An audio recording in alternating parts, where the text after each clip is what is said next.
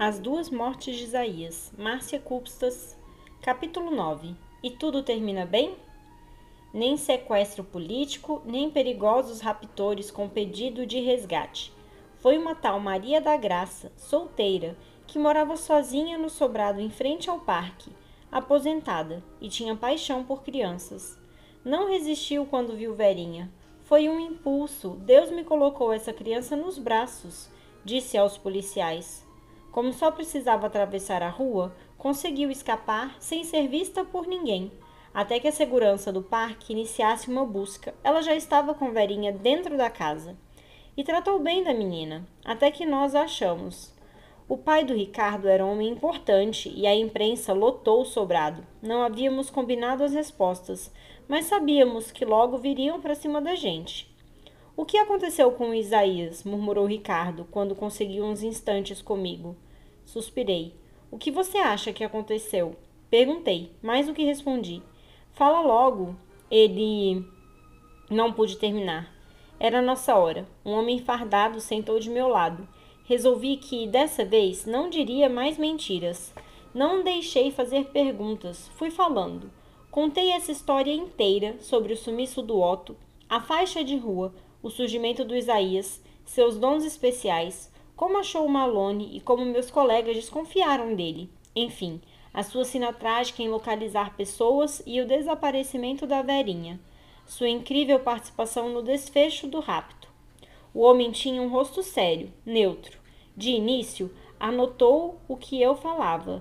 Depois, só ouvi fazer um gesto para um colega, que se aproximou com outro. Não reparei onde estavam meus amigos de aventura, ou se também eram entrevistados, ou se me ouviam. Eu precisava falar, contar tudo, desabafar. Quando acabei, senti a cabeça leve e o corpo velhíssimo, exausto. Encarei o policial e pedi: Eu queria, moço, que me avisassem, dissessem quando acharem o, o corpo do Isaías. Ele foi discreto. Nós vamos investigar. Procuramos por você assim que tivermos alguma informação. E esse devia ter sido o fim do caso, mas não foi. Cheguei em casa meio febril e fui direto para a cama. Meus pais já sabiam do acontecido e me cercaram de cuidados. Tentei falar com eles, contar tudo de novo: a nossa aventura no parque, os dons de Isaías. Mal eles ouviam seu nome, mudaram de assunto. Me olhavam como se fosse um doido, como se minha febre fosse pior coisa de ferver a cabeça, enlouquecer.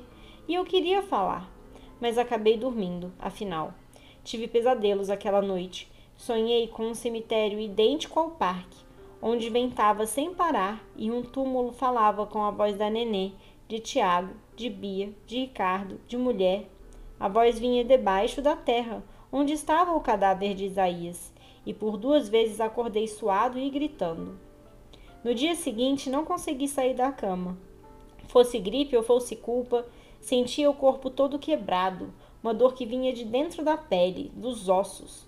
Meus pais me liberaram das aulas. Marieta ficou encarregada de conferir meu resfriado. No final da tarde, recebi a visita da Bia e do Ricardo. Esperei ansioso que Marieta fizesse as honras da casa, servindo bolachinhas e deixando sucos e copos ali, na cabeceira, para as visitas. Mal ela saiu, disparei. Então, vocês foram ao parque? A polícia foi lá? Acharam o um cadáver do Isaías? O que aconteceu? Bia olhou para Ricardo e os dois deram um tempo longo, como se procurassem um jeito certo de me contar. Contar o quê? Eu já não sabia. Da morte dele, do sacrifício do Isaías. Respirei fundo, apertei o lençol, esperei pela terrível notícia, que não veio. Não tem cadáver nenhum, Miguel, falou Bia finalmente. Não sei o que você viu no parque, mas. Como assim? Me ajeitei na cama, o coração batendo forte. Eu vi, ele falou com a voz de todos vocês, imitou a velhinha e a raptora, tudo. Depois ele caiu de vez, apagou, não estava respirando. Eu vi. Não sei o que você viu, Miguel, Ricardo falou devagar. Mas não se encontrou corpo algum no parque. A polícia foi lá ainda de noite, depois que você conversou com eles, prosseguiu a Bia. Nada. A gente voltou lá hoje de manhã cedo, explicou Ricardo. Andamos tudo aquilo de novo. Achei até uma caderneta que o Tiago perdeu, mas nada de corpo. Não é possível. Eu estava zonzo. Então, o que aconteceu? Ele estava lá, caído, com febre. Se ficasse no chão, acabava morrendo mesmo.